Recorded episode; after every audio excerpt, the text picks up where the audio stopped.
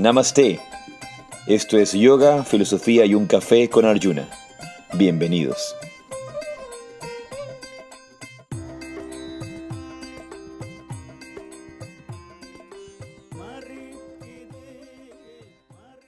Namaste, Jai Shira de Esto es Yoga, Filosofía y un Café. Y yo soy Arjuna Das. Y yo soy Chintamani. Bienvenidos a una oportunidad más. Y, y qué felicidad que todos los martes, todos los martes a esta hora, nos reunimos para conversar acerca de yoga, filosofía. Y hoy día eh, nosotros, bueno, para mí no es yoga, filosofía y un café, sino yoga, filosofía y un té de tulasi, porque eso es lo que estamos tomando esta mañana. Yo tengo dos el café y el té. Claro. Café y tulasi. Tú eres por dos, tú eres doble. Y contentos, contentos de haber tenido la oportunidad de, celebrar una hermosa Navidad. Creo que lo más bonito que tuvimos fue esa meditación. Hicimos una meditación hermosa el día 23 en la noche que, que fue sumamente reconfortante. Una frase que he compartido con varios alumnos, amigos, familia. Decimos, Navidad, época de estrés y de ansiedad. un poco lo que se vive en este tiempo. Pero, pero no porque la vivamos nosotros de esa manera, sino porque es lo que se, lo que se ve, lo que, lo que hay en las calles, el tráfico, el movimiento. Eh, y un poco nos alejamos del auténtico sentido de la Navidad y le estamos dando siempre este sentido de este sentido de de, regalos, ese sentido de, cena, este sentido eh, externo, principalmente externo, a, diferencia de esa celebración interior. Y fue muy bonito esa celebración. Y ahora preparándonos para este nuevo año, preparándonos para el nuevo tiempo, eh, tenemos eh, el retiro que se viene, ¿verdad? Ya pronto, porque ya pronto es enero. El 27 de enero al 30 tenemos el retiro en Baños y y de allí tenemos, tú tienes un taller. En eh, febrero, final de febrero. Está por confirmarse o casi confirmado en Yogawana Milagrosa sobre Ayurveda. y, luego en Madrid. Y luego en Madrid, en Ananta, en Ananta Yoga, con, con Gauri. Así, que tenemos cosas muy bonitas y luego eso a la India. A la India en marzo. De hecho, escribió recientemente una persona, estamos un poco apretados ya con el tiempo, pero sobre todo la gente que está en Europa puede animarse y venir de inmediato. Y la gente que tiene facilidad para conseguir sus visas o tienen sus visas a, la, mano, ¿no? Pero... Y desde Europa los pasajes están más baratos. Sí, estamos, estamos ya a la vuelta de la esquina. Así que muy contentos de poderlos ver pronto, muy contentos de poder compartir con ustedes y muy contentos hoy día de compartir este té Tulasi que comparto, que comparto yo y, y ustedes esta, su, cafecito, su lechecita o, el té de la tarde también que les toca. Así que quiero dar la bienvenida a mi amigo del alma, mi querido compañero de camino, Andrei Ram, el yogi Andrei Ram, que nos acompaña hoy día para este, este compartir de yoga, filosofía y un café. Andrei, bienvenido. Estás silenciado, Andrei. Tienes, tienes tu micrófono silenciado. Gustavo, Claudia, un gusto estar aquí con ustedes que son mi familia. Sabes que justamente recordaba cuando nos conocimos, André, y seguramente tú lo recordarás, fue realmente, y, creo que tú lo puedes sentir así, fue realmente un reencuentro. No, no, era, no era como conocernos, sino era un reencuentro, un reencuentro de almas, un reencuentro de corazones. Eh, eh, primero a través de, del email, que te demorabas mucho en responder, como sueles hacerlo. y, luego de eso, en el taller que compartimos con Dharma en Colombia, fue la primera vez que fue Dharma a Colombia, recuerdo muy bien. Y luego de esto, tú venías a Ecuador, te quedaste en casa, todo fue, fue realmente muy, muy bonito. Y creo que es algo muy especial que sentimos con, con mucha facilidad en este camino del yoga, cuando conoces a alguien y sientes que son tu familia desde siempre, ¿no? esa, familia espiritual que llamamos. Así es, yo no soy mucho de, creencias ciegas como tú, como tú bien lo sabes, pero creo que cuando uno conoce personas así como nuestro reencuentro es donde se hace muy coherente que es, esto no comienza acá, no termina acá, no es que crea que uno en otra vida se, se puede reencarnar en un ratón o en algo así, pero definitivamente cuando uno encuentra personas como ustedes, es, es indudable que, que, en algún otro momento, en alguna otra vida, en alguna otra dimensión ya, ya habíamos compartido. Pues muy hermoso. Y recuerdo que para, para Chintamani y para Claudia fue también muy especial. yo sí comienzo a hablar de eso lloro. Sí. Así que Porque eh, de alguna manera eh, tú sabes el camino que tengo recorrido con, con la enseñanza del Padre Dávila, con la enseñanza de los maestros. Em, era, era no, una, no una oportunidad que, que Chintamani había tenido de, de, de, compartir con un maestro y de sentir esa identidad para, para seguir una enseñanza, ¿no? Y que si, sintió esa conexión contigo tan especial para, para iniciarse en el camino del yoga propiamente, aunque tenía mucho tiempo practicando también a través del, del, contacto con, con, un maestro, en este caso tú, para ella, ¿no? Entonces, muy, muy hermoso. Fue, fue formalizado. fue formalizado cuando lo conocí a André y fue así como, bueno, a ver, ahora sí ya me comprometo. por cercandad, por cercandad. Así es.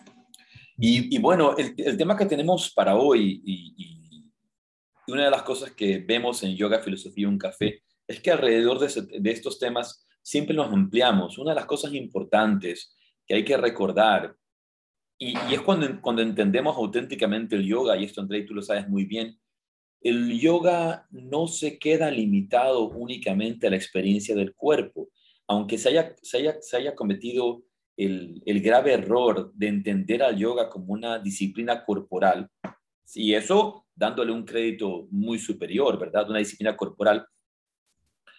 Eh, para muchos círculos una mera gimnasia, pero cuando entendemos realmente la vastedad del yoga, entendemos el alcance del yoga, entendemos lo que el yoga auténticamente es, en toda su vastedad, su, su alcance va a tocar todas las áreas de nuestra vida.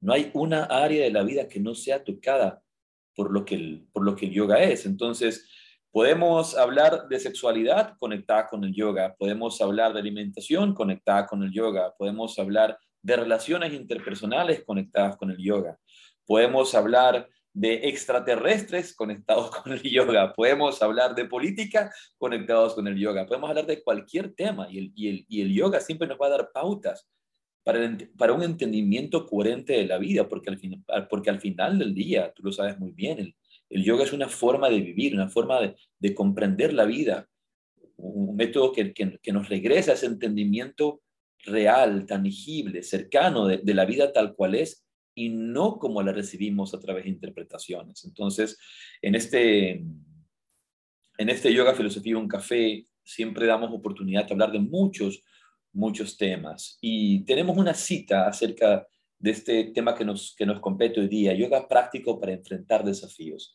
¿Cuál es la cita que tenemos, Chintamani? Bueno, estuve buscando, tenía realmente una en mente que estuve buscando y no la encontré. Creo que tenía que releerme el libro para, para poder leerla, pero de hecho, encontré otra de, un autor, de el autor mexicano Miguel Ángel Cornejo, y me gustó mucho porque dice, el desafío forma al triunfador y no cabe desafío sin riesgo al fracaso, pues es el éxito y el fracaso son un tejido de la misma textura. Es decir, pues el éxito y el fracaso son un tejido de la misma textura. Exacto. Miguel Ángel Cornejo. Sí, excelente, realmente excelente. Y tenías otra también de Carlos Castañeda. Me encanta Carlos Castañeda. No sé si eh, Andrés, Andrés, sí, ¿verdad? Que sí has leído de Carlos Castañeda. Eh, dice, solo como guerrero puede uno soportar el camino del conocimiento. Un guerrero no puede quejarse o lamentarse por nada. Su vida es un interminable desafío. Y los desafíos no pueden ser buenos o malos. Los desafíos son simplemente desafíos. Tal cual. Y, cuando uno busca eh, la, la traducción de esta palabra desafío, lo que vamos a encontrar es situación difícil, una situación complicada, un obstáculo, algo a trascender. Y hoy día vivimos un tiempo bastante, bastante complicado. Conversaba hace algunos días con, con, alguien, no recuerdo con quién, o creo que fue también en uno de los, de los Yoga Filosofía y un Café, cuando decíamos que aunque estamos viviendo un tiempo difícil, y no lo digo principalmente por, porque se considere un tema de enfermedad, y tú lo sabes muy bien, Andrei, que vivimos un tiempo difícil en un sentido de político, tiránico, socioeconómico. Eh, siempre hemos vivido tiempos difíciles, siempre hay tiempos difíciles y siempre hay desafíos. Y cómo el, el yoga se convierte en esta herramienta que nos puede ayudar a superar estas situaciones, a ser más llevaderas estas situaciones, y, y, obviamente en el nivel de cada uno, en la realidad de cada uno. Y, aunque la gente a veces piensa, Andrei, que, que, cuando uno se dedica al yoga, como tú, como yo, como, como Chintamani, como, como Dharma, como tantos maestros que se dedican a la práctica del yoga, piensan, ah, ya no, no, no, tiene problemas, ¿no? todo está solucionado en su vida porque, porque hace yoga. Constantemente se nos presentan desafíos adelante. Entonces, eh, cuando hablamos de estas cosas, tanto tú como yo, nunca son teóricas, nunca se quedan en el aire como, puras teorías, sino la, la, hemos, vivido, hemos hecho carne nuestra carne, el hecho de utilizar las prácticas de yoga para llevar estos momentos difíciles. ¿Qué, qué comentarías tú, Andrei, sobre estos temas? Yo creo que mm, el yoga es, un, es una, una, herramienta eh, para poder sobrellevar la vida misma. Realmente el yoga como práctica lo que nos, nos, prepara y nos da una cantidad de herramientas justamente para la práctica. Y la gran práctica es la vida misma. Yo creo que la gran dificultad que tiene el día, en el día de hoy el mundo, es que no, no entiende el sentido de la vida. Eh, creo que nos ha, nos ha poseído la codicia, la avaricia y sobre todo la arrogancia a la humanidad y se ha convertido en un camino de tratar de buscar y tratar de controlar a la vida en lugar de comprender a la vida, administrar a la vida, cuidar a la vida. Entonces, creo que en lo que está en el centro es el sentido mismo de la vida, el comprender lo que es la vida.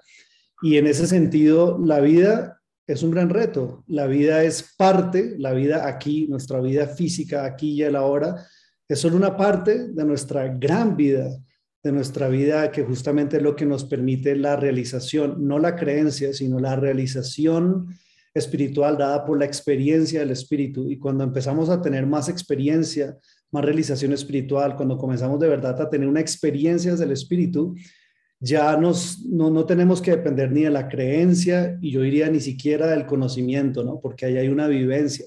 Y entonces nos damos cuenta que realmente el aquí y el ahora es una parte de algo muchísimo más grande. Y en ese sentido, entonces, el estar aquí, la vida, la vida empieza a tomar un nuevo sentido. Y definitivamente la vida es tremendamente bella si logramos, obviamente, guiarla, administrarla, cuidarla de, cierta manera, pero la vida misma es un gran desafío.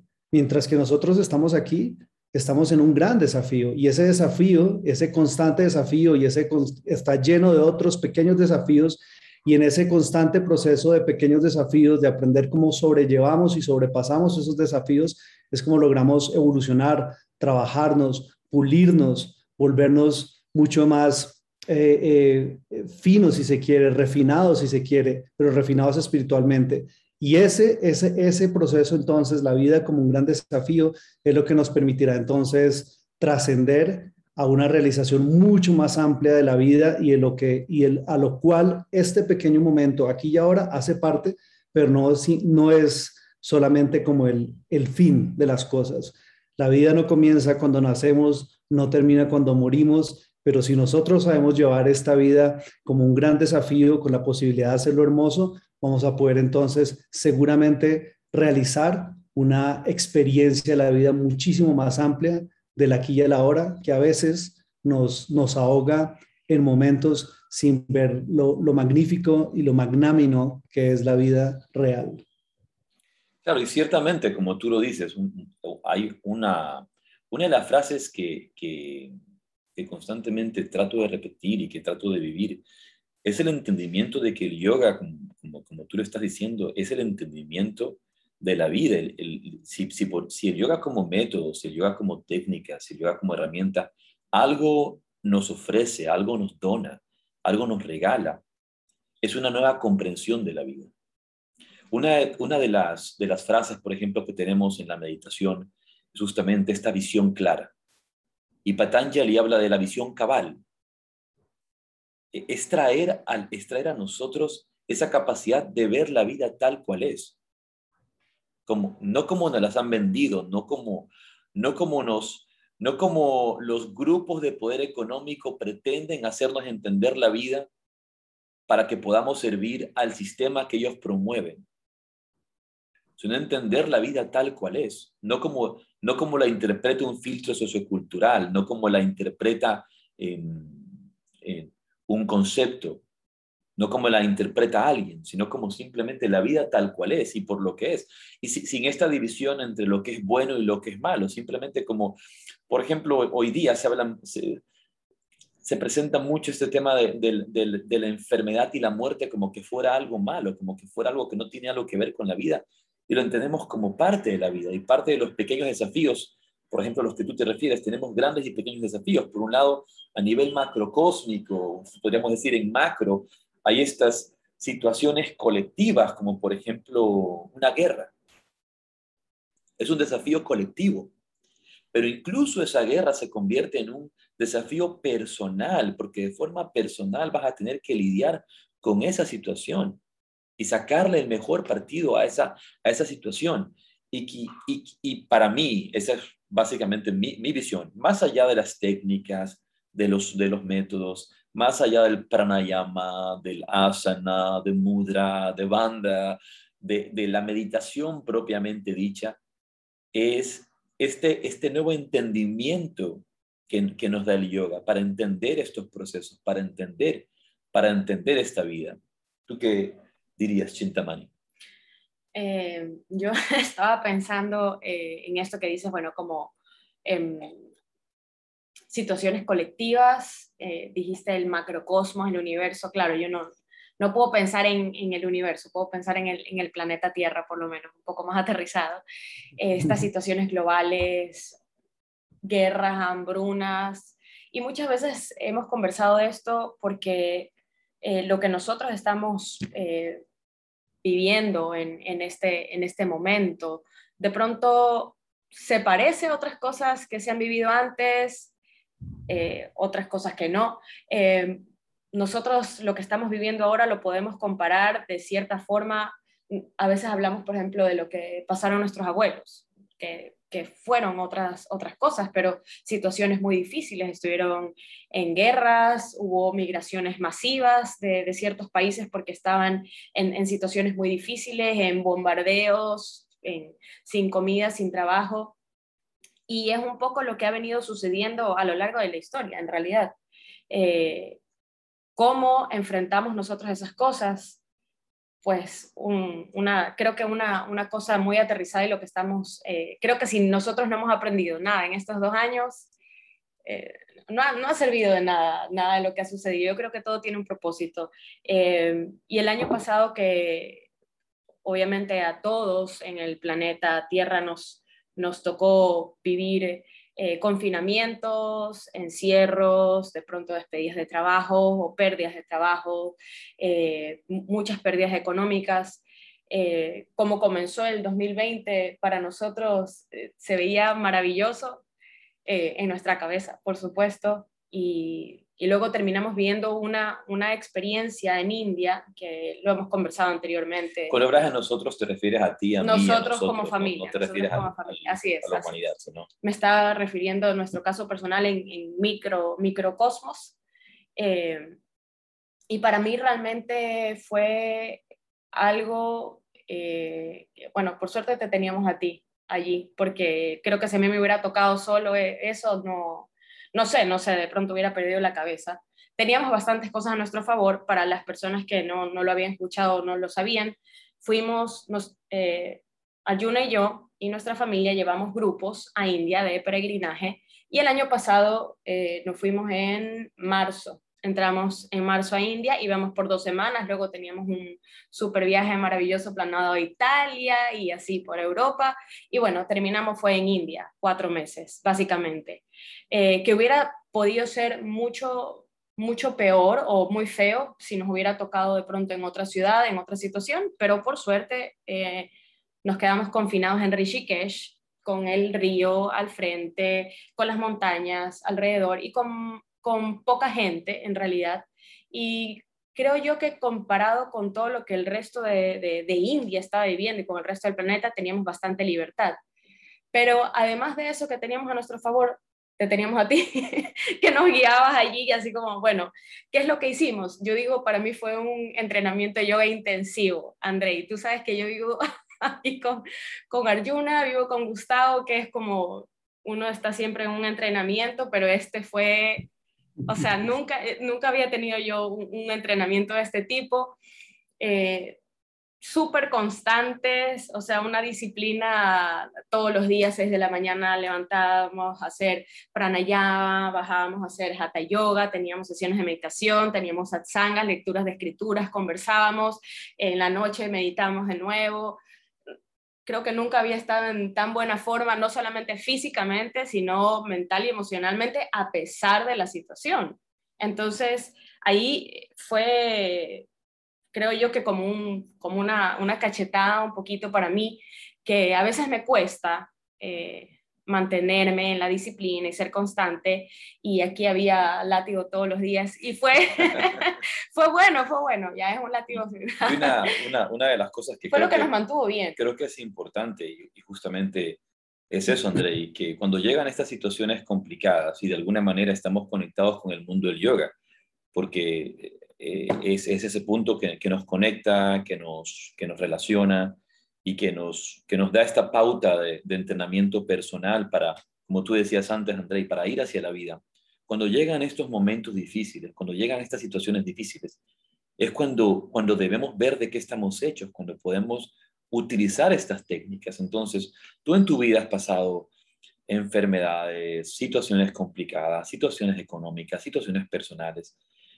Y como cualquier ser humano has tenido que enfrentarlas y observarlas pero esas herramientas que, se nos, han sido entregadas por nuestros maestros, nos han sido legadas por la tradición, se convierten en auténticos salvavidas, se convierten en auténticos eh, eh, métodos de superación para darnos ese, salto, ¿verdad? Eh, en estas perspectivas, cuando tenemos que enfrentar esas situaciones,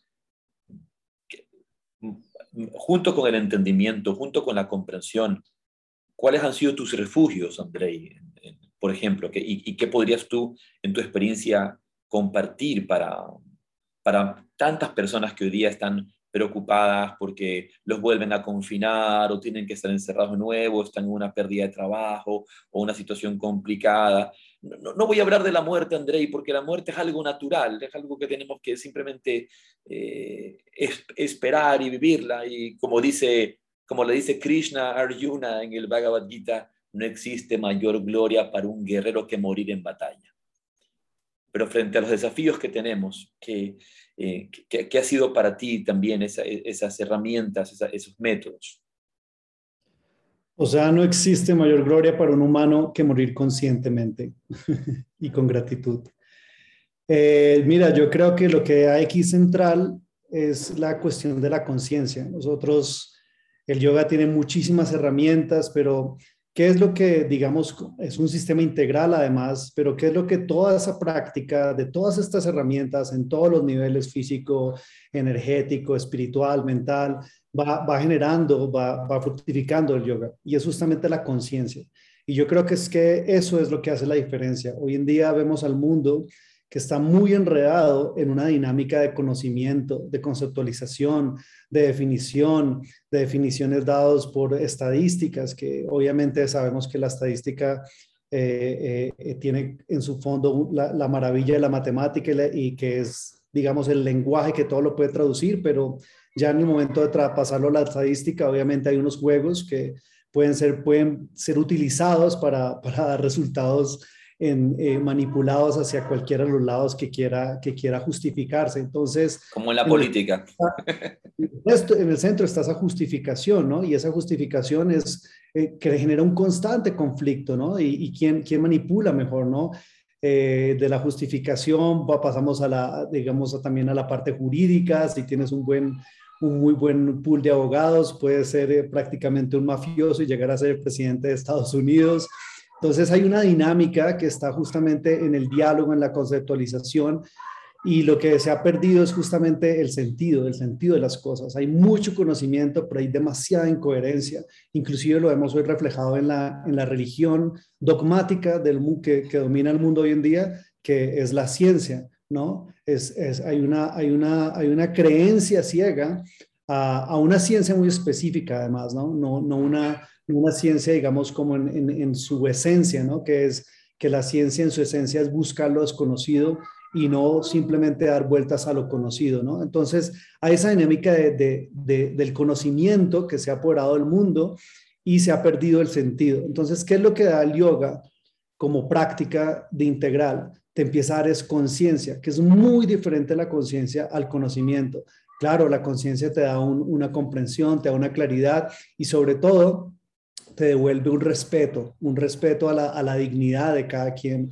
Eh, nos embarcamos a veces en conversaciones de la importancia de la democracia, eh, juzgamos a otros sistemas como no democráticos, cuando nos damos cuenta que en el momento en el que se pierde el respeto por la diversidad, en el momento en el que se pierde el respeto por las minorías, cualquier minoría que sea, se está perdiendo una democracia. Entonces, ¿qué es lo que te da esa conciencia? También te da te, te, devuelve una dignidad, por ejemplo, respecto a la libertad, a la libertad de que cada uno de nosotros podamos tener una, una, una libertad y un, y un derecho a poder ver la visión cada uno de nosotros es un mundo diferente y debe ser respetado. La gran capacidad de la humanidad está en la diversidad, no en la homogeneidad. Y esto lo puedes ver a nivel biológico, a nivel social, a nivel intelectual. La diversidad es nuestra gran capacidad. En el momento en el que nos homogeneizamos, buscamos una homogeneidad, ahí lo perdemos en nuestra capacidad. Entonces, ¿Qué es lo que nos da la, ciencia como la, la, práctica del yoga como, como integral fruto integral y es la conciencia. Y esa conciencia te da claridad, esa conciencia te, te, devuelve libertad, libertad para poder ver las cosas, para poder también relacionarte con la vida, para tomar tus propias decisiones de vida. Y creo que eso es lo que se está aplastando. ¿Por qué? Porque el conocimiento tiende a que haya como un embudo, tiende a que haya una globalización, una homogeneidad. En cambio, la conciencia lo que genera es mayor diversidad, que cada uno de nosotros podamos desarrollar nuestra visión, ofrecer nuestra visión, ofrecer lo que tenemos para dar a todo el mundo y que y, y cuando se reúnen y se integran todas estas partes, ahí obviamente hay una esperanza, ahí obviamente se pueden trascender los desafíos de ver callejones sin salida. ¿Por qué? Porque uno no lo resuelve, las, las situaciones y los desafíos realmente a nivel global no lo puede resolver uno. Tiene que ser la unión de muchos. Y entonces en esta cultivo y fructificación de la conciencia es como podemos generar es nuevamente ese mundo de diversidad, ese mundo que puede reunir otras visiones, otras, otras creatividades. Y finalmente, para terminar con lo que decía Chintamani, yo con los, el sánscrito soy terrible, por eso prefiero decirle Claudia. Eh, tienes toda la razón. Eh, lo macro, lo macro, lo bello del yoga es que lo macro se refleja en, en la búsqueda de lo macro de nuestro interior porque lo marco afuera es, es inasible, no lo podemos alcanzar. Y una de las cosas en esta carrera de conocimiento y en esta carrera de, codicia y arrogancia de pensar que controlamos la vida, que, que, la ciencia puede saber más que la vida misma, que la naturaleza misma, lo que hemos perdido es la visión del, del cuidar, del aquí y el ahora. Gastamos 60 billones de dólares al, al, al, al año en buscando conocer el espacio. Y tristemente sabemos que no es con un fin de conocer, eh, sino simplemente con un, fin de dominar. ¿Quién va a ser el primero que llega a la luna? ¿Quién va a ser el primero que gravita por fuera? ¿Quién va a ser el primero que toma un, que gasta 10 millones de dólares en turismo para salir de la estratosfera y ver la, y ver la Tierra desde afuera y decir, yo ya vi la Tierra desde afuera, yo salí cuando con 30 billones de dólares, ¿cómo solucionaríamos la hambruna de tantos niños que están, que, están en hambre, ¿no? Entonces estamos perdiendo, esa arrogancia nos ha, nos, ha, nos ha hecho enajenarnos de nosotros. Estamos en una carrera por querer saber el más allá y no estamos cuidando. ¿Y para qué, y para qué queremos ir afuera? Para darnos cuenta que en todo ese vasto universo negro hay solamente un planeta con color, un planeta hermoso como esa azul. Y aquí tenemos el tesoro.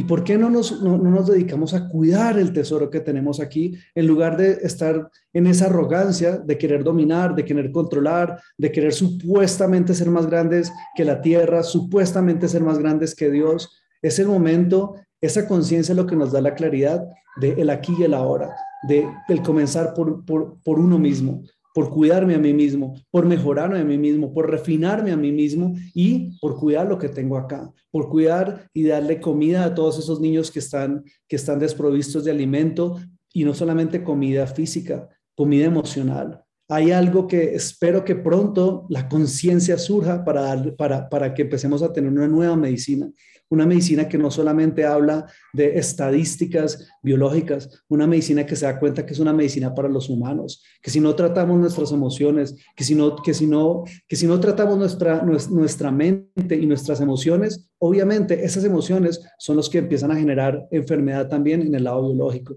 Ojalá pronto pasemos del mundo del conocimiento incoherente al, al, al mundo de la conciencia coherente. Y esa conciencia nos va a dar muchísimas herramientas para tratar inclusive enfermedades que, que, nos aquejan, como el cáncer, que no tiene que ser solamente tratado desde el nivel biológico. El cáncer está realmente relacionado con la necesidad de generar una medicina para las emociones, para tratar todas las cosas que si no las tratamos, en algún momento empiezan a generarnos problemas en lo físico. Creo que llegó el momento de dejar atrás el conocimiento arrogante, incoherente y pasar a justamente lo que fructifica de una práctica como el yoga, la, la conciencia que ofrece coherencia y sentido de la vida. Maravilloso, Andrei. Y sabes que justamente eso, eso es uno de los, de los mejor dicho, de las ah, fortalezas de la, de la diferencia de la filosofía oriental. El, en días anteriores veía un video de estos que se comparten hoy día en, el, en Internet, que nos ha traído tantas cosas buenas, pero también nos ha traído tantas limitaciones y eh, tantos problemas. Eh, el Internet, digo, ¿no? En general.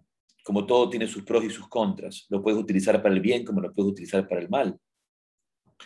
Y se veía una discusión entre una chica musulmana con un pastor evangélico cristiano.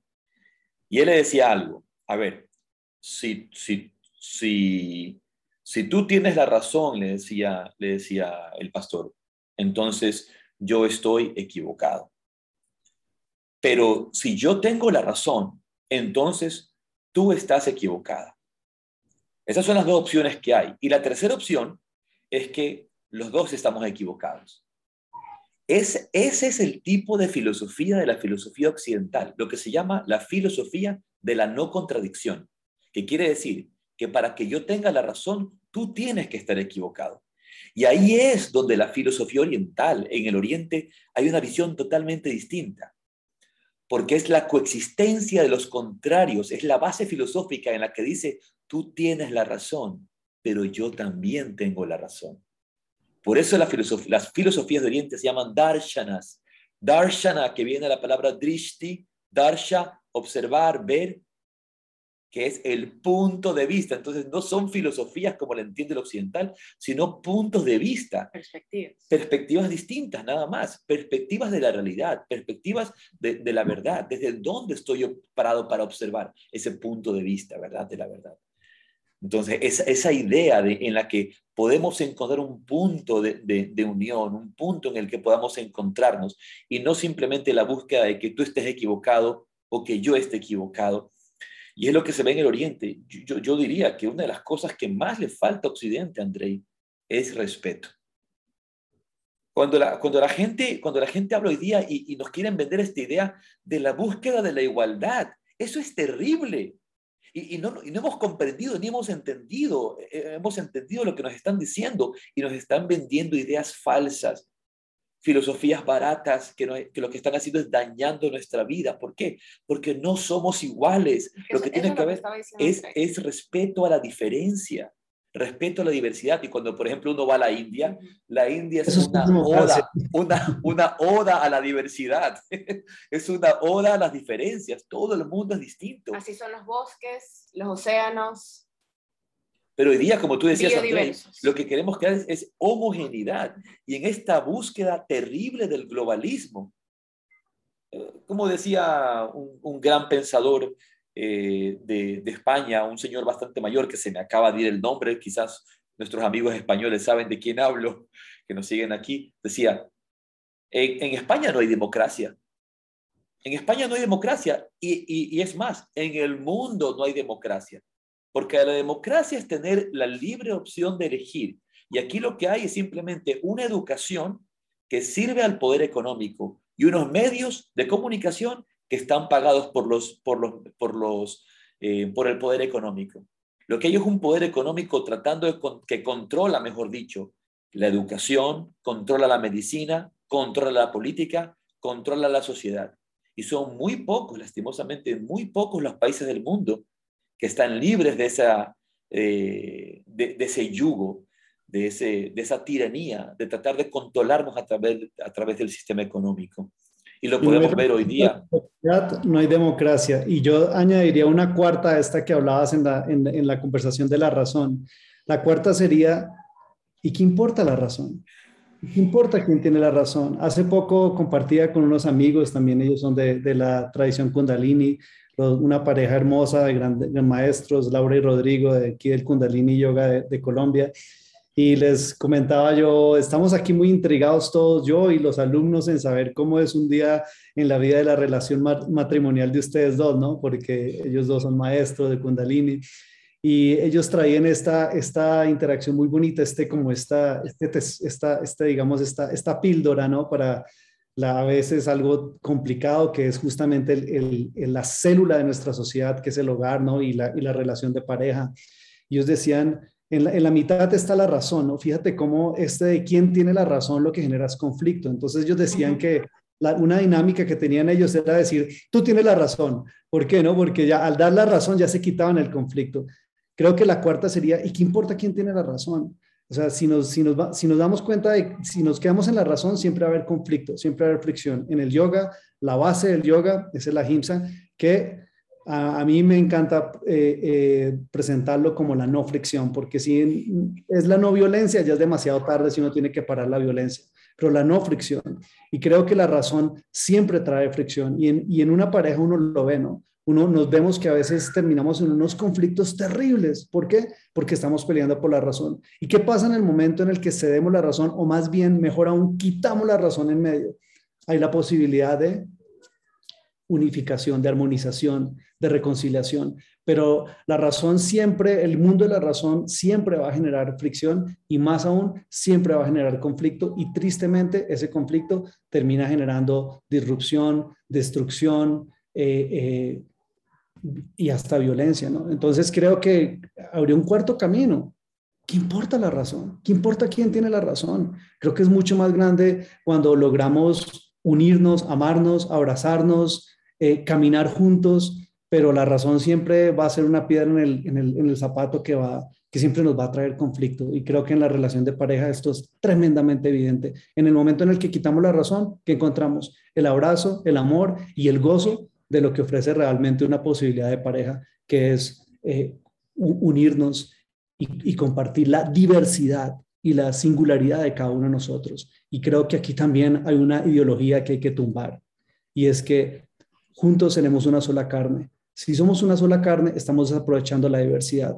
Juntos seremos dos. Y dos es un equipo y dos es lo que puede permitir una unidad para generar un, hogar y un hogar que contribuya al hogar más grande que es la humanidad, que es la sociedad humana. Una cosa importante, Andrei, este, por eso, por ejemplo, yo vivo en paz, porque en mi casa mi mujer siempre tiene la razón. por, eso, yo vivo tranquilo.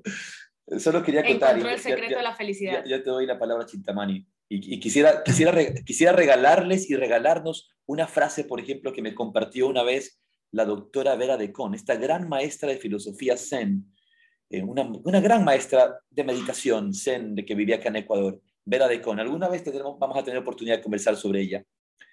Vera me dijo un día, uno más uno no son dos. Uno más uno son tres. Uno más uno no son dos. Uno más uno son tres. Porque en la unión de esos dos nace algo nuevo. En la unión de esos dos se, se crea nueva vida. Entonces ya no es uno y dos. Uno más uno son tres. No uno más uno son dos. Y, y me decía la doctora Vera de Con, decía, contémplalo, obsérvalo. Dos personas crean algo nuevo. Dos personas crean el colectivo. Algo nuevo. Por la razón no va a permitir eso. A mí me encantan estas, estas conversaciones de, de la diversidad, de la... me encanta lo que dice André, como luchar contra esa, este, esta imposición de unificación, de uniformidad, de homogeneidad, de que todos seamos iguales. Eh, para mí basta, como, como, como, comenté antes, ir, o sea, sales un poquito más allá, te vas al bosque y tú no encuentras solo pinos, solo eucaliptos o solo ficus, no sé, o solo... A menos que la, la mano del hombre se haya metido a hacerlo. Y es que esa, esa es la diferencia entre la agricultura con los monocultivos y la permacultura, que está tratando un poco de imitar cómo es la naturaleza. O sea, en la naturaleza, por eso tú tienes, cada uno tiene un nicho ecológico, cada uno tiene una función y somos interdependientes. Tú necesitas absolutamente cada insecto que está cada árbol, eh, cada pájaro, cada uno tiene una función, o sea, llevan una semilla, la esparcen, el otro se come, el otro... Necesitamos eso y esa es otra de las cosas que creo que, que se ha perdido y tú lo has mencionado antes en, en otras charlas, en otras conversaciones, y es esta... Tiene que ver con todo esto que estamos hablando, la interdependencia y lo que estaba diciendo Andrei, que creo yo que se ha utilizado mm, no sé si a propósito o a simplemente pasado, eh, tú estabas dando el ejemplo este de, de, que se invierten millones de millones de dólares en, en, salir, ¿no? En ir al espacio, en ver otros planetas, en ver otros satélites, eh, pero con este, con este afán de ser más grande, de ser más importante, de, de tener más, siempre de conquistarlo todo, y no nos damos cuenta justamente en este salir de lo minúsculo que somos. O sea, me estoy yendo al espacio, y estoy buscando otras cosas y no te das cuenta lo ínfimo, lo ínfimo que eres. Eres ínfimo, eres ínfimo. Realmente, o sea, ves toda esta vastedad y no te das cuenta de lo chiquitito, chiquitito que eres y que necesitas de absolutamente todo lo que está a tu alrededor para seguir viviendo. Eh, Creo que una, justamente una de, una de las cosas que digo constantemente de estas grandes mentiras que nos ha dado el mundo occidental, y, más que el mundo occidental, voy a decir el mundo moderno, porque lo, lo, mismo que estamos viendo que sucede en Estados Unidos, sucede en China y sucede en la Conchinchina, sucede en todas partes. Es un poco esta visión moderna que nace, tan, nace Andrei de lo que tú dices, desde la codicia, desde el deseo de dominar, desde el deseo de controlar. Esta idea que nos venden, por un lado, falsa de la búsqueda de la igualdad no tenemos que buscar igualdad, tenemos que buscar respetar la diversidad, respetar que somos distintos, la falta de respeto. Y luego, la otra, que, junto, con, la, búsqueda de, la igualdad, es tan importante la mentira de la independencia, llegar a pensar que somos independientes no somos independientes, somos interdependientes. Dependemos, dependemos del aire que respiramos, del, agua, del amigo, del vecino, del, hombre que, la, que, siembra la tierra, de, las semillas que nos dan, que, nos dan eh, eh, las plantas y los frutos. Somos interdependientes, pero esta búsqueda a nivel eh, moderno de, la, de pensar que somos independientes, de creerte independiente, y de, creer que tenemos que ser todos iguales buscando esta, este marco de la globalización. Yo creo pues, que aquí hay, hay una llamada muy importante. Quisiera aprovechar la oportunidad y es, es como esta búsqueda de equidad se ha metido como una, como una bandera de, del feminismo y aquí es un llamado de atención a la mujer a que vea su grande capacidad, ¿no? Porque el día en que la mujer logre la equidad, con el hombre, estamos jodidos. Porque la gran esperanza del mundo, el hombre, la manera masculina de hacer las cosas ya, ya, ya está comprobada y vemos a dónde nos ha llevado y está directamente relacionada con esta avaricia, esta codicia, esta destrucción. Pero realmente el camino femenino ha estado acallado, el camino realmente femenino. Y si hay equidad entre la mujer y el hombre, no vamos a lograr tener esa esperanza que yo creo que hace falta en la humanidad y es realmente que el camino femenino se desarrolle pero que se desarrolle femeninamente, porque si se vuelve e-, equitativo al, masculino, estamos jodidos. Yo veo un gran potencial en el camino femenino, pero necesitamos que realmente ese camino femenino pueda abrirse y, y, expresarse y crear desde su lado femenino, no igual al del hombre, porque ahí es, creo que es una de las pocas esperanzas que tiene la humanidad, el camino femenino que no, sea, que, no, que no se le ha dado paso, que no se le ha dado vida, que no ha podido fructificarse desde su lugar y lo que tiene para dar. Entonces ahí sería una. La otra que quería también eh, comunicar antes de, antes de, de, de, alguien dice ahí de protección, por supuesto, un camino femenino es directamente relacionado con la protección. Y ahí viene el siguiente, que es también algo que nos hace falta mucho, que es la madurez. Eh, yo creo que esta modernidad es como un adolescente loco y lo que nos hace falta es madurez. A la ciencia le falta muchísima madurez antes de, eh, va como un caballo loco, va, va, va descubriendo y va, descubrimos la energía atómica, venga, utilicémosla todavía, la energía nuclear, todavía sin, espérate un momentico, ya la descubrimos, ya sabemos cómo hacerla, esperemos un momentico a ver si también logramos saber cómo la realmente la, la podemos administrar, no hay a que caiga una, que, que, que, que, cree una catástrofe. Vamos descubriendo como adolescentes y vamos utilizando. Creo que a la humanidad le hace falta y a la humanidad moderna lo que le hace falta es centrarse mucho en la madurez. Busquemos desarrollar madurez antes de empezar a utilizar inconscientemente, inmaduramente lo que vamos descubriendo, lo que vamos desarrollando. Y esta madurez va a llevar al tercero que ya se nombró, que es lo otro que hace mucha falta, y es el respeto. Realmente, una, aquí alguien ya interacciona, lentitud, claro, la madurez es, es lenta, es paciente, ¿no? Y justamente es tremendamente respetuosa, ¿no? Por eso el anciano es, es, es sabio, ¿no? Y yo creo que ahí también hay un, hay, hay un lugar, ¿no? Hemos, hemos al anciano lo hemos dejado en, en, el olvido, cuando realmente el anciano debería ser el que, el que se pone eh, digamos, en, en, el, casi que yo no, no, quiero hablar de dirección, pero sí debería ser el que, el que debería tener una, la, la, ancianidad tiene que tener un... El que da la pauta. Sí, tiene que tener un lugar preponderante en, en nuestra sociedad. Claro, André, si vamos, por ejemplo... Tiene madurez y tiene respeto. Y creo que eso es lo que le hace falta a toda esta, a toda esta adolescencia política, a toda esta adolescencia científica, madurez que ofrezca respeto. Creo que si lo vemos, Andrés, si tú vas, por ejemplo, a, todas las tribus, a todas las tribus que tenemos en el Amazonas, en, en los Andes, a, todas estas, estas tribus que se mantienen más cercanas al, al orden natural de la vida, vemos cómo los ancianos son considerados auténticos sabios, son los maestros de sabiduría, son a las personas que les van a pedir consejo, hoy en día, con, con la arrogancia de, que, que, que, nos ha sido, eh, eh, no voy a decir impuesta, pero que se nos ha despertado en este tiempo, toda esta arrogancia de esta inmadurez, como bien has dicho, no permite ver la sabiduría en todas estas personas. Entonces, por ejemplo, eh, cuando hemos, nos hemos quedado solamente con un mundo superficial, donde lo que importa es la juventud, donde lo que mm. importa es el placer, por esa razón, hoy día eh, la gente más rica son los dentistas y los cirujanos plásticos. Porque lo que quieres es simplemente a nivel estético, simplemente que se vea bien. No quiero tener arrugas.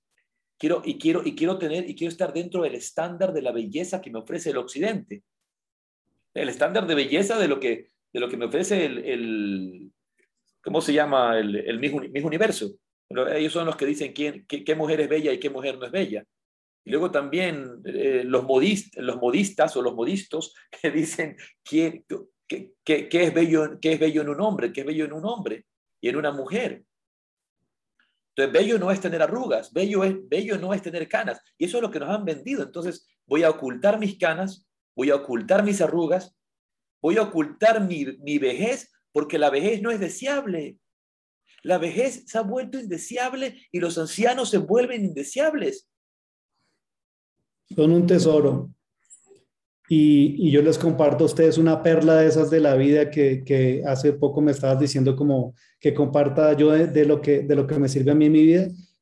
Yo los invito a cada uno de ustedes que cuando tengan un problema, un reto, una dificultad, algo de lo que no, no, no le estén encontrando cómo, cómo enfrentarlo en cualquiera de los campos, yo les comparto la perla de busquen ser más ancianos. Cuando estén en un problema, busquen ser más ancianos. Vean el problema buscando ser un poco más ancianos y eso inmediatamente les va a abrir una visión diferente, una, una visión les va a permitir ver el problema y el desafío que están teniendo con mayor madurez.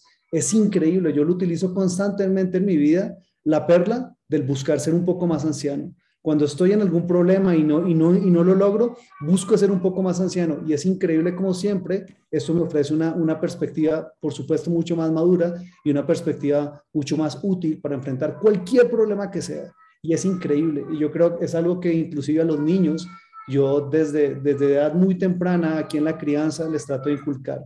Cuando estés, cuando estés confundido, cuando no encuentres un problema, sea el problema que sea, sea en el colegio, sea emocionalmente, sea, busca, utiliza la perla de, de ser, de ser un poquito más anciano. Y es increíble cómo esto abre una perspectiva mucho más madura que permite justamente creatividad en ver la, el desafío que, se te está presentando.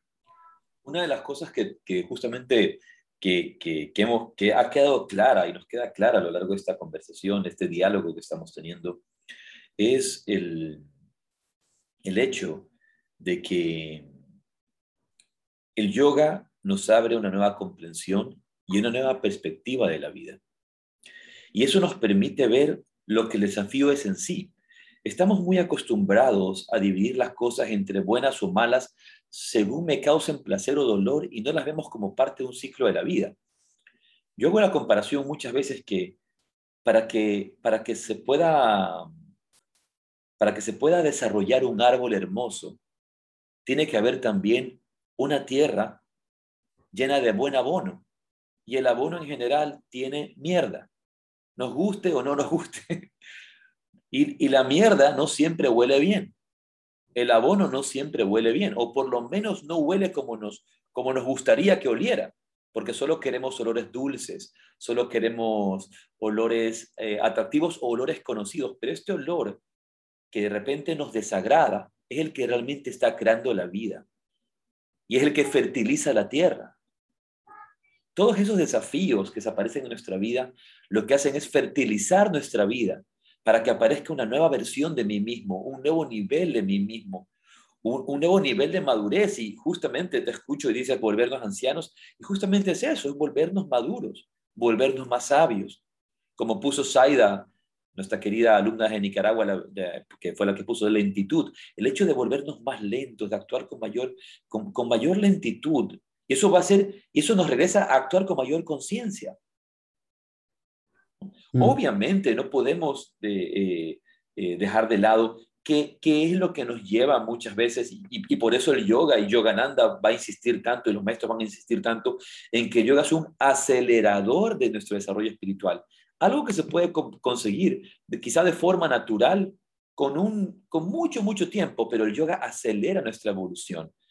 Y estas, y estas técnicas, estas técnicas, estas prácticas, eh, pranayama, meditación, eh, asana también bien practicado, bien enfocado, nos llevan a, esta nueva comprensión que nos va a permitir enfrentar estos desafíos que se presenten en la vida cotidiana con, con mayor madurez, con mayor lentitud, con mayor sabiduría, como lo haría un, un auténtico anciano sabio. ¿Qué hubiera hecho mi abuela? Es la pregunta que me haré ahora. Creo que, eso, creo que es una buena pregunta. Y sobre todo, tu abuela era una mujer sabia. Sí, sí voy a decir yo dependiendo de la abuela, porque yo también conozco abuelas aceleradas, eh, que se han contagiado de esta adolescencia actual. Entonces, pensando en una abuela sabia, ¿no? En, la abuela Sauce, la de Pocahontas, así. ¿Qué, ¿Qué hubiera hecho mi abuela? Y mi abuela era una abuela adolescencia le ha llegado hasta las abuelas, de la supuesta eterna adolescencia. Algunas abuelas. Claro, sí, sucede mucho. Es, es, el, es el mundo en el que vivimos y creo que eso lo podemos ver en, en, estos, en estos traspasos generacionales, ¿verdad? Que eh, podríamos decir quizá previo, eh, no, no, lo sé, no, no, podría decir porque no soy un experto en ese tema, pero podría haber quizá los abuelos que se desarrollan desde la, eh, la generación, ¿cómo, cómo se llama esta generación? La generación, la generación hippie, todos estos baby boomers, estos baby, baby boomers, que muchos de ese grupo de abuelos baby boomers son, son esta gente que todavía quiere ser joven, para toda la vida, que quiere se pone el Botox para, para, mantenerse joven para siempre, etcétera, etcétera, etcétera, un poco, ¿no? En, un término general, Porque, porque, yo pensaría, no vería hacia atrás esa tendencia, y que es una tendencia que, que es mucho más moderna, mucho más actualizada, ¿no? Viendo eso, ¿no? el hecho de, de, convertirnos en, abuelos sabios. Así es. Mi mamá, ahí está mi mamá, ella es abuela sabia. Gracias, mami. Como decía antes, el, primer capítulo de, cuando citaba Krishna, el primer capítulo justamente del Bhagavad Gita se llama Arjuna Vishada Yoga que es el yoga de la depresión de Arjuna. Ese es el primer capítulo del Bhagavad Gita, el yoga de la depresión de Arjuna. Y muchas veces queremos rechazar esos momentos difíciles, muchas veces queremos rechazar eh, esas depresiones que aparecen en nuestra vida, cuando son esos fertilizantes que vienen a fertilizar nuestra tierra, que vienen a fertilizar nuestra vida. Y yo creo, creo Andrei, que, que tú en tu vida, como, como ser humano, has vivido también situaciones difíciles que creo que podrías decir que te han fertilizado y te han, llevado a un, nuevo nivel, a una nueva experiencia y a una nueva valoración también de la vida. Por supuesto.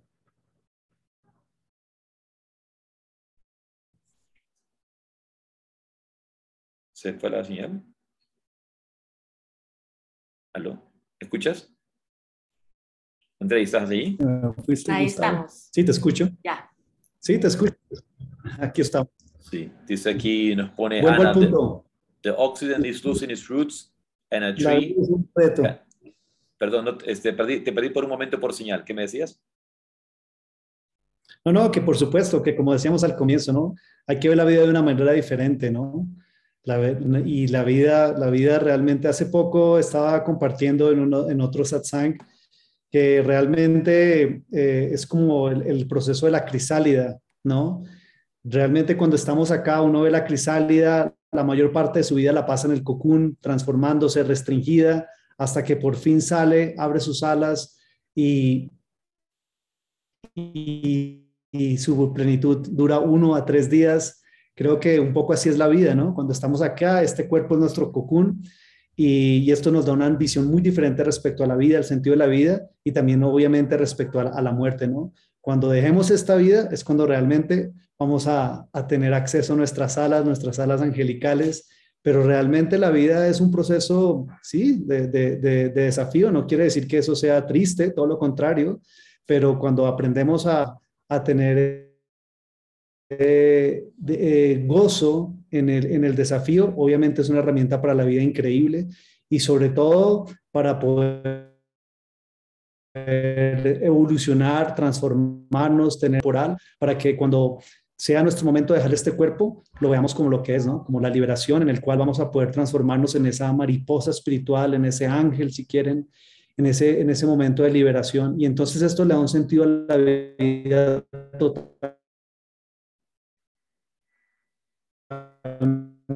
distinto y es que estamos aquí justamente para copas que podamos para servir. Realmente el sentido de la vida cuando se encuentra, digámoslo así, muy, muy concretamente desde el servicio, le soluciona una, cantidad de problemas, ¿no? Mientras que yo esté aquí, estoy para servir y esto sí que le da sentido a la vida y me soluciona una cantidad de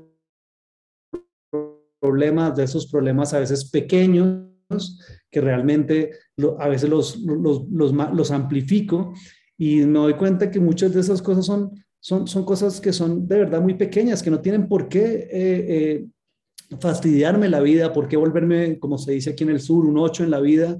Si cuando yo encuentro el sentido de la vida en, pro del servicio, del, del, cooperar a los demás, entonces empiezo a ver la vida de una manera muy diferente, me soluciona muchos de los dramas que, que, me creo en el día a día y sobre todo me empieza a tener una, una preparación para lo más hermoso de la vida, que es la gran coronación, que es el momento en el que nos toca irnos, dejar de tratar de controlar la vida, eso es una mentira, y aprovechar la vida en servicio, en cooperación mientras que estemos acá, para que cuando sea el momento de irnos, pueda irme en paz y en tranquilidad, agradecido por lo que viví, agradecido por lo que pude servir, ser útil y, y, sin, y sin ese peso de angustia que obviamente tiene un, un, aspecto natural, que es el, el, el perder la vida física, pero que seguramente tu utilidad va a permitirme irme en gratitud, irme en plenitud y en tranquilidad para recibir mis alas, mis alas espirituales. Hay una frase que, que me gusta muchísimo, un pensamiento que dice, te lo voy a pedir a ti que lo leas, Chintamán. Los ríos no ven su propia agua, los árboles no comen sus propios frutos, el sol no brilla para sí mismo y las flores no esparcen su fragancia para sí mismas. Vivir para los otros es una regla de la naturaleza. La vida es buena cuando tú estás feliz, pero la vida es mucho mejor cuando los otros son felices por causa tuya. San Francisco. Bueno, se la han dado a San Francisco, se la han dado al, Papa Francisco, se la han dado... Realmente esa, esa frase viene de, de, la literatura védica, viene de los Vedas. Pero vemos en, en, la vida, eh, la naturaleza de, la, de la vida es servir servir a otros. nadie entrega sus frutos para sí mismo. El sol no brilla para él mismo. El sol brilla para los demás. El sol brilla para traer vida y darle vida a otros. Y, es, y es el compartir de la vida. Incluso a veces, Andrei, nos quedamos mucho en, este aspecto tan etéreo de, de como esperando la, no solamente la realización espiritual como algo etéreo y lejano, y no solamente la liberación después de la muerte como una vida más allá, me, refiero al aspecto causal, al aspecto astral, al aspecto espiritual, digamos, intangible. Pero si nos quedáramos solamente con el aspecto físico, biológico, molecular, atómico, esa planta, por ejemplo, cuando, cuando muere una hoja, cuando cae una hoja a fertilizar la tierra, no muere, Simplemente esa energía se transforma. Mi maestro, el padre Dávila, solía decir, cuando hablaba, él decía sobre la muerte, él decía, la muerte no existe. Cuando, uno muere, incluso a nivel físico, lo que trae es más vida. Lo que trae es más vida. Pero de alguna manera se les ha ocurrido, porque tú sabes muy bien, Andrei, el, este Avinivesha, el miedo a la muerte, que es una, una de las, el, el, esa, esa, aprensión hacia la vida, ese miedo hacia la muerte, que es uno de los cinco kleshas del Yoga Sutra, es natural en nosotros, pero nos, lo han utilizado como una herramienta de control, que tengamos miedo a morir. Tengamos miedo a morir. La muerte se llama Mahasamadhi, la gran liberación y con gratitud y servicio, seguramente que será eso. Andrea, ha sido maravilloso compartir contigo. Eh, realmente, cuando, cuando, cuando nosotros nos reunimos contigo, realmente una hora nos queda corta. Así que creo que vamos a tener que hacer otro conversatorio para dialogar, compartir ideas y, y, y, y esta forma tan abierta, tan espontánea. Gracias. Muchísimas gracias. No me puedo ir sin decirles que en este proceso eh, me encanta poder estar con ustedes dos, ustedes dos como pareja, eh, en la amistad que les tengo y la familiaridad que le tengo. También he tenido la posibilidad de, ver su, recorrer como, pareja, de compartir también los momentos difíciles y justamente sin desafíos no podemos construir una evolución, no podemos construir un, un, mejor presente. No me gusta hablar del futuro. Lo real es que en un mejor presente podemos construir un mejor futuro. Y es así, es, es muy hermoso poder ver cómo ustedes están desarrollando ahora este podcast y ver cómo lo están desarrollando realmente colectivamente, realmente en pareja, realmente ofreciéndolo de cada quien de, de, ustedes. Perdimos conexión un momento, ¿me escuchas allí? Sí, ahora ya te escuchamos. Sí, te... Estaba aquí el ser un poquito más ancianos, más maduros, más Adelante, Gustavo. Bueno, muchas, este, una pena que se nos fue, la conexión se puso inestable. Agradecerte, Andrei, por compartir con nosotros, agradecer a todos ustedes que nos acompañan todos los martes por Zoom y recordar que este podcast se puede escuchar luego en Spotify, en el Spotify de Yoga, Filosofía y un Café. Y Andrei, Yo voy a subir a mis stories. Eh, para, conocer, ¿tienes un taller cercano, un, un, evento cercano, por favor, para que la gente pueda también estar informada de, de, cualquier eh, cosa cercana que tengas. Muy, muy, muy, bueno para la promoción. Eh, hay un Instagram que creo que es lo más fácil, que es Andregram. Un, este Instagram lo lleva a la, a la biografía del website. El website ven todos los, los, los como el itinerario de, del, del, año, en donde ojalá la gracia divina nos permita otra vez poder realizar, encontrarnos eh, en humanidad, abrazarnos sin miedo eh, compartir esta práctica hermosa. Hay muchos, ahí, ahí pues obviamente hay, hay lugares, hay, hay Europa, Asia, cosas por venir y ojalá pronto también en, en, en Ecuador, en, en Sudamérica, en esta posibilidad que tenemos en Latinoamérica y más bien quiero decir en, en el mundo hispano. No voy a dejar por fuera a la, a la, península ibérica por nada del mundo. Tenemos una gran posibilidad. Hacemos parte de una gran familia. Cuando los, la familia ibérica viene al sur, se da cuenta que, que es una sola familia, cuando los del sur vamos allá, que es una sola familia, tenemos los mismos apellidos, compartimos los mismos, los mismos ancestros, eh, y esto es una maravilla que tenemos que aprovechar al mundo hispanoparlante, ¿no? De aprovechar que, que, tenemos la posibilidad de empezar a, hacer, a mostrarle al mundo que aunque vengamos de diferentes naciones, realmente vamos a empezar a caminar como una sola familia para ojalá toda la familia humana de la Tierra asimismo lo haga. Tumbar las barreras, resaltar la diversidad y en lugar de la razón, quitar la razón para poder dar, dar, dar paso a la conciliación y a la armonización y al gran colectivo que somos que con esta diversidad seguramente que vamos a salir adelante con el respeto a cada una de las decisiones personales y a cada uno del sacar el provecho de las creatividades personales. Muchísimas gracias y espero verlos. Gracias, André. André, abrazos. Una lindísima semana. Rade, rade. Ay, sí,